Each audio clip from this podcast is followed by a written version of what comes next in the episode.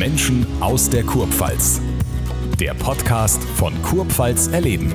Namen, Geschichten, Wissenswertes aus unserer Region. Mit Norbert Lang. Unser heutiger Studiogast hat als Profisportler nicht nur viel gesehen, sondern hat auch verdammt viel gewonnen. Das gleiche schaffte er als Manager nach Ende seiner aktiven Zeit. Er ist in Mannheim geboren, arbeitet allerdings in Karlsruhe und ist der sportliche Geschäftsführer des Karlsruher SC. Herzlich willkommen, Oliver Kreuzer. Hallo, Uli. Hallo, guten Abend. Was mir immer auffällt, wenn ich Interviews von dir sehe und damit auch höre, man merkt immer, dass du hier in der Region geboren bist. Den Dialekt kriegt man nicht so richtig raus, oder? Nein, ist ja auch klar. Ich meine, ich bin gebürtiger Mannheimer, bin, bin in Mannheim aufgewachsen und äh, das nimmst du dann irgendwo ein Leben lang mit. Ich war natürlich auch viel unterwegs. Ich war lange Zeit in der Schweiz, habe äh, lange in München gelebt, auch im hohen Norden in Hamburg.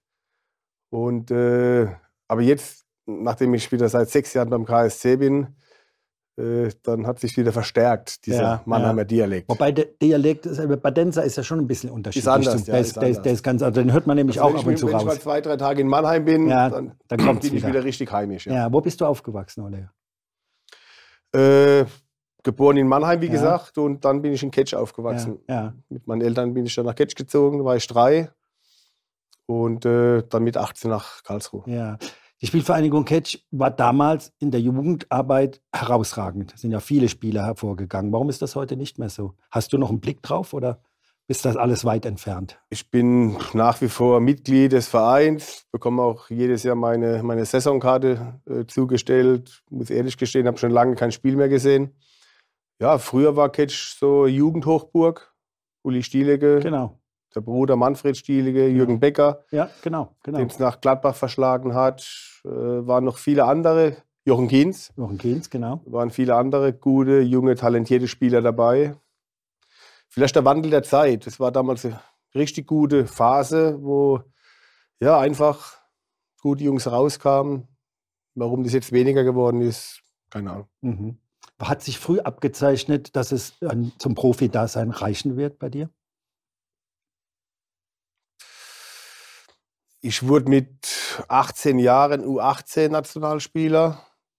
Klar, vorher hat man die, die Auswahlmannschaften äh, in der Region, habe hab ich alle durchgemacht und der Wunsch, das große Ziel war immer Profifußballer zu werden. Aber das kannst du nicht planen, weil es braucht da schon viel Glück. Und äh, es war ja dann so, dass, wie gesagt, bei der U18 ich da einige Länderspiele gemacht habe und wurde dann auch mal eingeladen zum SV Waldhof unter äh, Klaus Schlappner damals als Cheftrainer. Hab dort fast zwei Wochen ein Probetraining gemacht. Bin immer nach der Schule dann, nach der Berufsschule, habe noch eine Lehre gemacht als Bankkaufmann in, in der Volksbank in Ketsch. Bin da runtergefahren oder habe mich fahren lassen von den Eltern, habe da trainiert. Und nach, so nach zwei Wochen habe ich mal mich getraut, beim Schlappi an der Tür zu klopfen, wie es eigentlich ausschaut. Und da war er noch nicht ganz überzeugt. Als gebürtiger Mannheimer, glaube ich, wäre ich damals lieber nach Waldhof gewechselt. Äh, ja, und dann drei Tage später kam der Anruf vom Ronny Zeller, das war der damalige äh, Sportchef vom KSC. Trainer war damals Werner Olk. Und die sind zum Länderspiel gefahren nach Essen. Deutschland-Italien 0-0. Aber nicht wegen mir, sondern wegen einem Spieler aus Sandhausen. Wegen Thomas Gommenginger. Mhm. Und äh, ja, aber anscheinend habe ich damals so gut gespielt, dass sie mich angerufen haben. Bin einen Tag später hingefahren und habe sofort einen Vertrag unterschrieben. Mhm. Du bist unwesentlich jünger als ich. Ich bin auf der Straße mit dem Fußball groß geworden, der typische Straßenkicker. Jeden Tag nach der Schule, Ranzen weg, raus.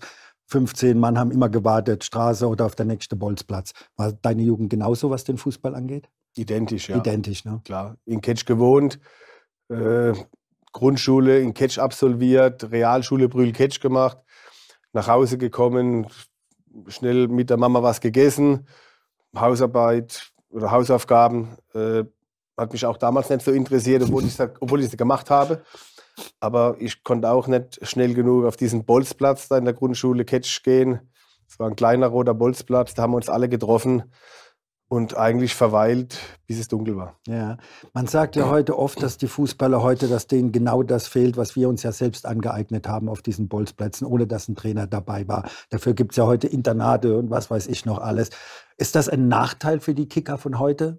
Jetzt haben wir beide ja die andere Zeit erlebt. Sind das andere Fußballer, als wir das sind? Waren, pardon. Ich glaube, die, die Ausbildung heute ist besser, Mhm. weil ich glaube, die NLZs in Deutschland, die machen wirklich einen guten Job. Aber so dieses, dieses Straßenkicker-Gehen, ob das Mehmet Scholl war oder Sternkopf aus meiner Zeit, die mit mir in München waren, ich glaube schon, dass das etwas fehlt. Mhm. Aber es ist eine andere Zeit, es ist eine andere Generation. Die, die Jugendlichen von heute, die haben viel mehr Auswahl an anderen Möglichkeiten. Früher gab es kein Playstation, kein Kein- Nintendo, kein nein. Social Media. Heute hängen es alle nur noch mit dem Gerät herum und, und tippen da was ein. Früher gab es das nicht und deswegen hieß es einfach früher raus an die frische Luft und wir kicken. Ne? Mhm. Und Heute nicht mehr. heute nicht Oder mehr. Ne? kaum noch. Ist ja auch nicht mehr möglich, auf Straßen zu spielen. Wie soll das machbar sein bei dem, Stimmt. bei ja. dem Verkehrsaufkommen, das wir haben? Du hast, glaube ich, wenn ich es erinnere, auch als 86 dein erstes Spiel gemacht. Februar, hast du, lass mich nachlesen, dass ich nichts Falsches sage. Äh, am 22. Februar 86 hast du debütiert. Und zwar im Auswärtsspiel gegen SG Wattenscheid. Ja, Das ist lange, lange her. Hast du noch Erinnerungen? Wie's Absolut. War? Ja, tatsächlich. Dann absolut. erzähl mal. Warum? Weil ich hatte Fieber vor dem Spiel. Oh. Anscheinend vor Aufregung, vor Aufregung. Ich kann mich noch an die Nacht erinnern. Fieber ohne Ende. Ich war klitschnass im Bett gelegen und ich habe gewusst, dass ich am nächsten Tag spielen werde. Weil es war dann so, dass unser Innenverteidiger damals, also Vorstopper hieß es damals noch, Mhm. Ja, ja. der Reinhard Stumpf, der hat sich verletzt. Und unser damaliger Trainer Lothar Buchmann hat mich in der Woche vorher gefragt, ob ich auch Vorstopper spielen kann. Hatte ich noch nie gespielt. Ich bin ja in Ketsch, habe ja angefangen auf, auf der rechten Außenbahn, also rechts außen. Irgendwann hat mich mal ein Trainer umfunktioniert in der badischen Auswahl zum Mittelfeldspieler. Und irgendwann mit 18, 19 dann kam der Herr Buchmann auf die Idee, mich als Vorstopper einzusetzen. Ich habe natürlich gesagt, ich kann das spielen. Habe zwar noch nie gespielt, aber ich wollte unbedingt spielen. Und ja, mein Gegenspieler damals war Semi Sane, Mhm. der Papa heute Name, von ja. Leroy Sané, genau. Und der war pfeilschnell. Der war pfeilschnell. Und ah, ja, ja, mein Vorteil war, es war ein schneebedeckter Rasen in Wattenscheid. Von daher gesehen kam es dann meinem Spielstil entgegen und seinem eher nicht. Ne? Und von daher gesehen, 1-1 ging es, glaube ich, aus, Genau, das Spiel, 1-1, gell? 1-1. Genau. genau. Und das war der Moment, wo ich eigentlich im Profifußball angekommen bin. Und kam dann auch danach dann aus der Mannschaft raus. Ja, ja, mit 19 Jahren war das. Ja, genau. Relativ jung, ja. Du warst noch keine 20 Jahre Ja, alt. genau. Vom KSC ging es zu den Bayern. Das ist ja dann natürlich ein Weg, den viele Karlsruher gegangen sind. Du hast vorhin ein paar Namen genannt, Mehmet Scholl, Oliver Kahn ähm, und du auch. Ist das so ein Riesenschritt gewesen dann, zu den großen Bayern zu gehen? Oder ist Ja, Profifußballer. Profifußballer, egal wo du Na ja, jein, jein. Also wenn ich jetzt nach Köln gewechselt wäre oder, oder vielleicht zum VfB Stuttgart, aber Bayern ist schon ein anderer Schritt. Ne? Und ich, ich wollte diesen Schritt auch unbedingt gehen. Mal damals habe meinen Vertrag gerade verlängert beim KSC, damals mit, mit Winnie Schäfer.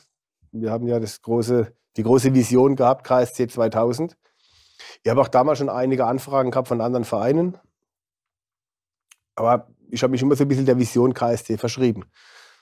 Und ich kann mich noch erinnern damals, wir waren mit- meiner Ex-Frau, war ich da in Urlaub in Portugal. Und dann rief äh, Roland Schmiede an, Präsident vom KSC damals, und hat zu mir gesagt, Oliver, der Jupp Heynckes hat angerufen. Und die Bayern wollen dich verpflichten.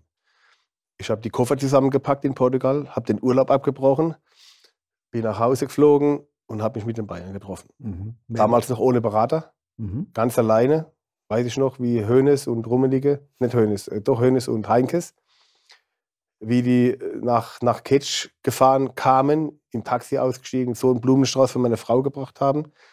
Und dann saßen wir in meinem kleinen Reihenhaus in Ketsch, Jupp Heinkes, Uli Hoeneß, meine Frau und ich, ohne Berater. Mhm. Ohne Berater. Mhm. Dann wurde über Zahlen gesprochen und, und über die Idee, warum, wieso, weshalb. Ja, und irgendwann hat sich in mir verfestigt, ich muss dahin zu dem Verein. Mhm. Hat aber gerade ein paar Tage vorher halt unterschrieben beim KSC und dann war es halt nicht so einfach. Aber ich war dann froh, dass irgendwann, ich glaube eine Woche später, haben wir da so, ein- so ein Eröffnungsfest gehabt beim Roland Schmieder im Garten, war die ganze Mannschaft da und hat sich das, das Gremium zurückgezogen und haben dann doch irgendwo eine Lösung gefunden, dass ich nach München durfte. Ja, gab ja Ablöse vermutlich, ne? Bei, bei Ja, Vertragsverlängerung. Ja, ja, stimmt. Ja, ja. Das, das mit Ja, Sicherheit. das war damals der zweiteuerste Transfer in Ja, ja, Deutschland, ja, ja. nach Thomas Ja, Helmer. Ja, ga- ganz genau, ganz genau. Wie hat deine Frau reagiert, als der Anruf kam und du gesagt hast, wir packen jetzt die Koffer, Urlaub ist vorbei? Ja gut, ich habe sie schon ein bisschen mitentscheiden lassen. Aber am Ende hat sie die Entscheidung dann mir überlassen. Ja. Ne? Weil es einfach, nochmal, Bayern München, ich glaube, es ging ja nicht nur mir so. Viele, viele andere Spieler auch. Wenn du von diesem Verein ein Angebot bekommst, dann, dann musst du es tun. Ob es am Ende gut geht oder nicht gut geht. Weil wenn es nicht gut geht von dem Verein, kommst du immer wieder unter irgendwo. Ne? Aber ich muss sagen, ich habe dann doch sechs Jahre gespielt dort. Es sind wenige Spieler, die, die sechs Jahre auf dem Buckel haben. Und äh, ja, habe große sportliche Erfolge gefeiert und habe meinen Vertrag auch in München dann verlängert. Aber dann kam halt die Zeit mit, mit Rabatoni, als das zweite Mal da war. Und er hat mir dann mitgeteilt, dass er mehr auf jüngere Spieler setzt. Das war damals Markus Babbel, Sammy Kufur.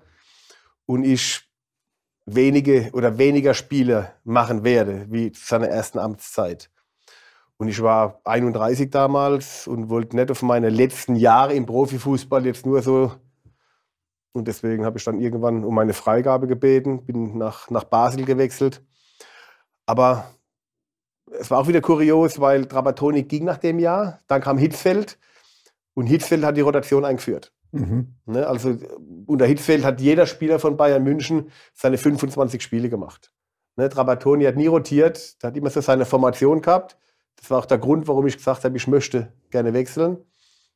Wer weiß, wenn ich dieses Jahr noch gewartet hätte, hätte ich auch vielleicht. Ja, 10, hinter, 20 Jahre hinterher ist leicht zu urteilen. Ne? Du Aber hast, ich möchte es nicht bereuen. Basel war auch.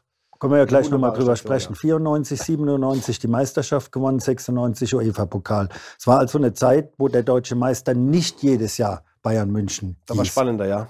Das ist, ist das nicht völlig uninteressant geworden, wenn du vorher eigentlich weißt, wenn die sich nicht gegenseitig die Beine abtreten, werden sie Meister?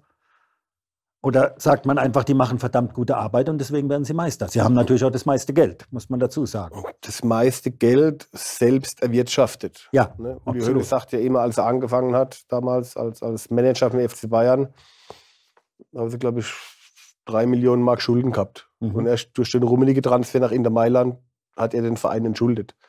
Also Bayern hat auch mal sehr klein angefangen. Und das, was sie heute haben, das haben sie halt erwirtschaftet durch, durch gute Arbeit die letzten 40 Jahre. Ne? Ja, Bayern München, glaube ich, ich verfolge sie heute noch und habe noch gute Kontakte dahin. Das ist nochmal ein Quantensprung wie zu meiner Zeit damals. Also muss ich so vorstellen, KSC damals war Bayern München ein, ein Riesensprung für jeden, was Bayern München war. Der Verein an sich, die Erwartungshaltung, der ständige Druck, der Leistungsdruck, äh, die Organisation, das war schon ganz, ganz großes Kino. Ne, wenn ich aber jetzt Bayern München von den 90er Jahren mit heute vergleiche, das ist nochmal unglaublich. Mhm. Ne? Und dementsprechend auch, der Fußball hat sich auch ein bisschen geändert.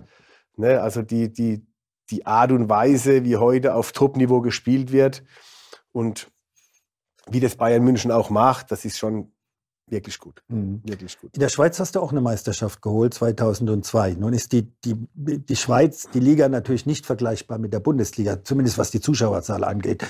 Dennoch ist der FC Basel ja ein großer Club in der Schweiz. Wie war denn die Zeit dort? Hast du es genossen, dass vielleicht die mediale Aufmerksamkeit eher dem Eishockey gehört in der Schweiz als dem Fußball? Nein, Nein? war jetzt kein, kein Argument, in die Schweiz zu gehen. Also, ich habe vorhin angesprochen, ich wollte dann 97 wechseln vom FC Bayern. Und dann hat mich der damalige Präsident, der René Ziegi, angerufen und hat mich gefragt, ich hatte dann einen Berater, den Heinz Krohler, ob ich mir vorstellen könnte, in die Schweiz zu wechseln, weil der FC Basel eigentlich ein großer Traditionsverein in der Schweiz war.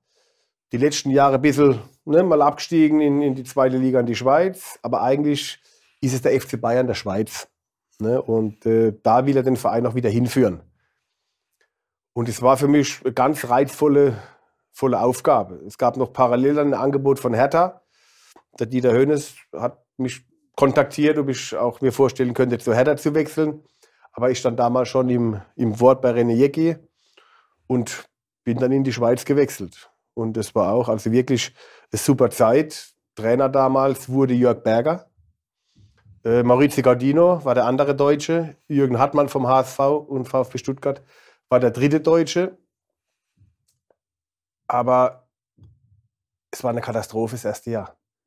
Also wir wollten eigentlich Schweizer Meister werden. Wir haben in den besten Hotels gewohnt, wirklich. Das war unglaublich. Aber wir waren Vorletzter. Uh. Vorletzter in der Super League. Mhm. Und wir haben dann mit, mit Ach und Krach am letzten Spieltag die Klasse gehalten. Haben wir 3 zu 2 gewonnen zu Hause gegen Etoile Carouge. Habe ich noch ein Tor gemacht, Mauri macht noch ein Tor. Am Ende der Saison dann, Mauri ging vom FC Basel wieder weg. Jörg Berger hat man vorher schon freigestellt. Und Jürgen Hartmann ging auch weg. Und der einzige Überlebende, also der dazu gestanden hat, nein, ich ziehe noch ein Jahr durch in Basel, war ich. Und deswegen war es auch dann am Ende wirklich eine gute Zeit. Wir haben uns gefestigt, wir haben Jahre später dann die, die Schweizer Meisterschaft geholt unter Christian Groß. Wir haben europäisch gespielt Euroleague, Champions League. Also es war am Ende dann eine gute Zeit. Ging das dann nahtlos über nach Ende der Karriere in die Managerpositionen und war das so geplant von dir? Geplant war eigentlich gar nichts, nein. Vielleicht war es meine Ausbildung zum Bankkaufmann geschuldet. Auch wieder René Jegge hat mich damals gefragt, die, die Position eines sportlich Verantwortlichen war vakant in, in Basel. Es gab den Roger Hegi, auch ehemaliger Spieler von St. Gallen, der war so ein bisschen der Sportverantwortliche. Ich habe am Anfang so ein bisschen mich mehr um die Mannschaft gekümmert, so als Teammanager. Und irgendwann war halt mal der Moment da, wo, wo das dann nahtlos überging. Ja. Ne? Und, aber so kam ich eigentlich zum Funktionärsjob und nicht zum Trainerjob. War das Learning by Doing? Kann man sagen, ja. War ja. Learning by Doing, ja. Weil es gibt ja für diesen Job keine Ausbildung. Damals, heute gibt es ja die Ausbildung vom, vom DFB. Ne? Aber damals war das einfach, du konntest keine Lehre machen als Sportverantwortlicher oder Sportmanager oder Sportdirektor. Und das war damals Learning by Doing, ja. Ja, du bist auch da dann zweimal Meister geworden ja. mit, mit Basel. Ähm, jetzt bist du einmal als Spieler. Als Funktionär ist es dann wieder was ganz anderes, kann ich mir vorstellen. Aber ist die Befriedigung die gleiche? Wie sie als Spieler war, oder ist es eine andere? Ja, als Spieler ist es, glaube ich, emotionaler. Als Spieler bist du da drin und, und wenn dann der Moment da ist, ich kann mich noch an die erste deutsche Meisterschaft erinnern. Wir haben, glaube ich, zu Hause gegen, gegen Frankfurt haben wir noch gewinnen müssen. Lothar Matthäus macht das 1-0. Jorginho macht das 2-0, ein Freistoß, wunderschöner Freistoß. Und dann wirst du Meister und das, das konntest du dann am Anfang gar nicht glauben. Du bist deutscher Meister. Also als Spieler, glaube ich, ist es, ist es emotionaler. Ne? Wie als Funktionär, wo du doch ja, etwas Abstand hast zum direkten Spiel.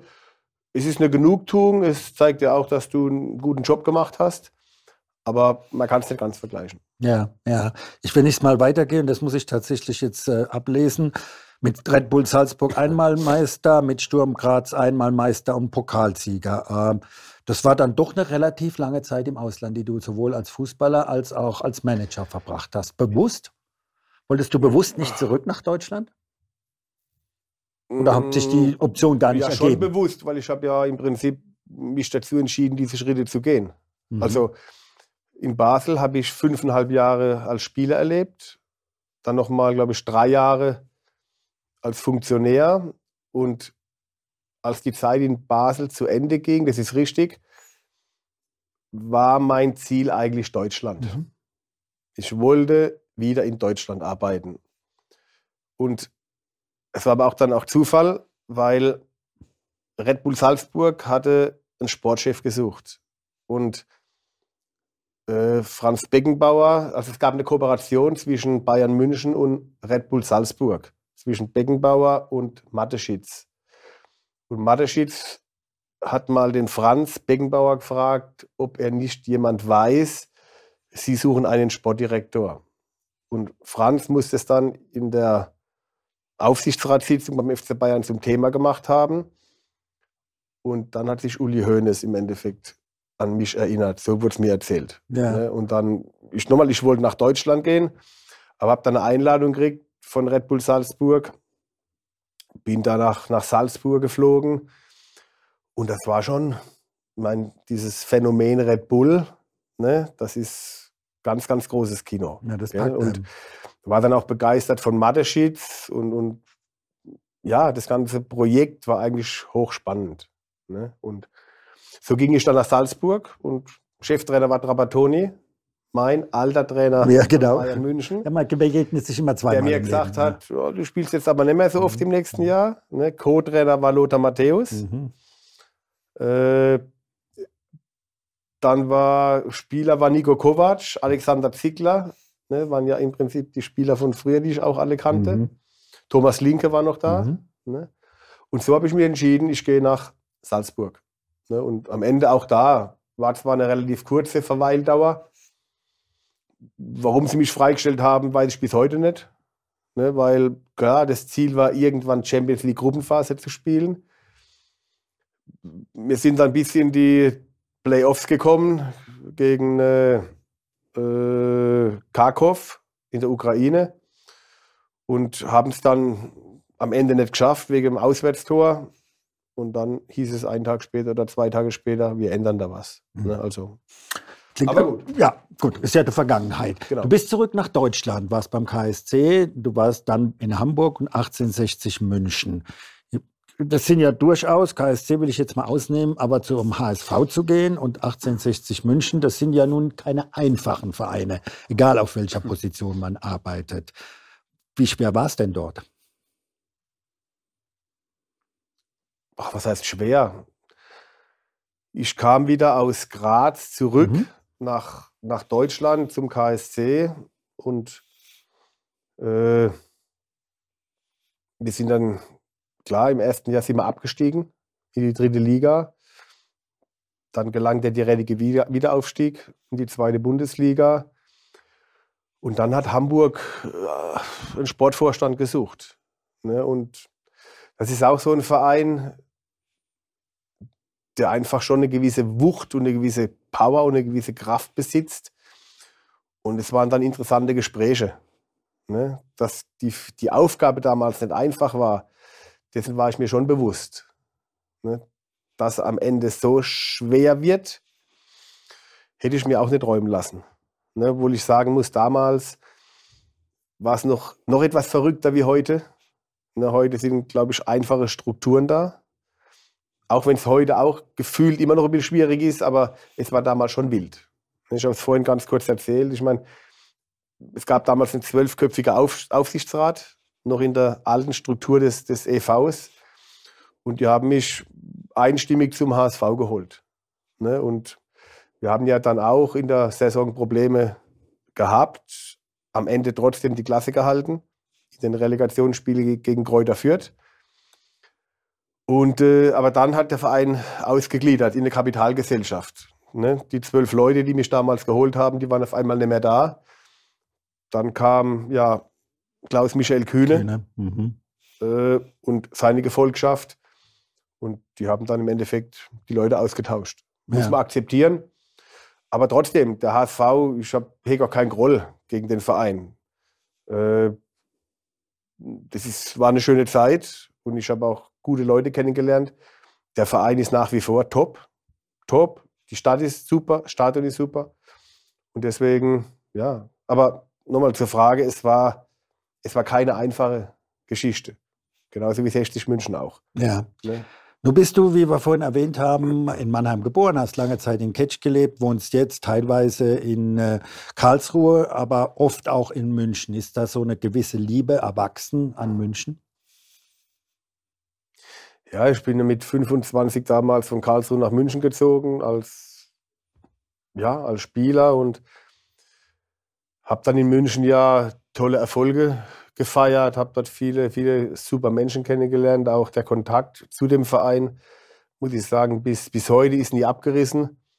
Habe auch jahrelang in dieser Legendenmannschaft gespielt, heute nicht mehr, aber damals immer noch mitgespielt. Und so ist der Kontakt zu dem Verein nie abgerissen. Und ich habe auch die Stadt lieben gelernt, ne, auch egal wo ich war, ob in Hamburg, Graz oder Salzburg. Es gab immer wieder Zeiten, wo ich nach München gefahren bin, wenn es auch nur ein Wochenende war. Und diese, diese Nähe zu der Stadt, die ist bis heute geblieben. Deswegen habe ich auch dort eine Bleibe in München. Und äh, ja, ich kann mir auch gut vorstellen, irgendwann mal, wenn ich nicht mehr im Fußball unterwegs sein sollte, dann in München zu leben. Ja. Wie weit ist der Kontakt noch da zur Kurpfalz? Ich muss ehrlich gestehen, er ist mal eine Zeit lang abgerissen, aber ist auch normal, weil durch den Fußballjob, du bist so zeitlich eingebunden, unsere Hauptarbeitszeit ist am Wochenende, dann geht es Montag schon wieder weiter mit irgendwelchen Showfix irgendwo. Und von daher gesehen, gerade die Zeit äh, Schweiz und Österreich dann, da war ich sehr selten hier in der Kurpfalz. Meine Eltern haben damals noch gelebt in Ketsch und auch wir haben uns sehr selten gesehen. Lass es sechsmal gewesen sein im Jahr. Ne? Und auch meine Schwester, die noch hier lebt. Also da habe ich schon ein bisschen den Kontakt verloren zu den Leuten. Ne? Aber jetzt, wo ich 2011 wieder aus Österreich zurückkam nach Karlsruhe, da ist es so wieder ein bisschen aufgeflackert. Ne? Und dann habe ich so wieder auch so ein bisschen dieses Gespür bekommen für die, für die Region, für die Leute, dass es hier ja auch richtig schön ist. Ach, tatsächlich. Ja, doch, ist richtig schön. ja, natürlich ist es schön hier. Ja, klar. Und selbst wo ich in Hamburg war, bin ich dann auch regelmäßig wieder hier runtergekommen und dann von 60, also ich sag ab 2011 mhm. war ich wieder, wieder richtig hier ja. Ja, so angekommen. Was ist das für ein Gefühl in der Kurpfalz, jetzt wo du auch ein bisschen von außen drauf betrachtest? Ja, ich habe ja vorhin ein paar Fragen beantwortet. Es ist ein Stück weit Heimat.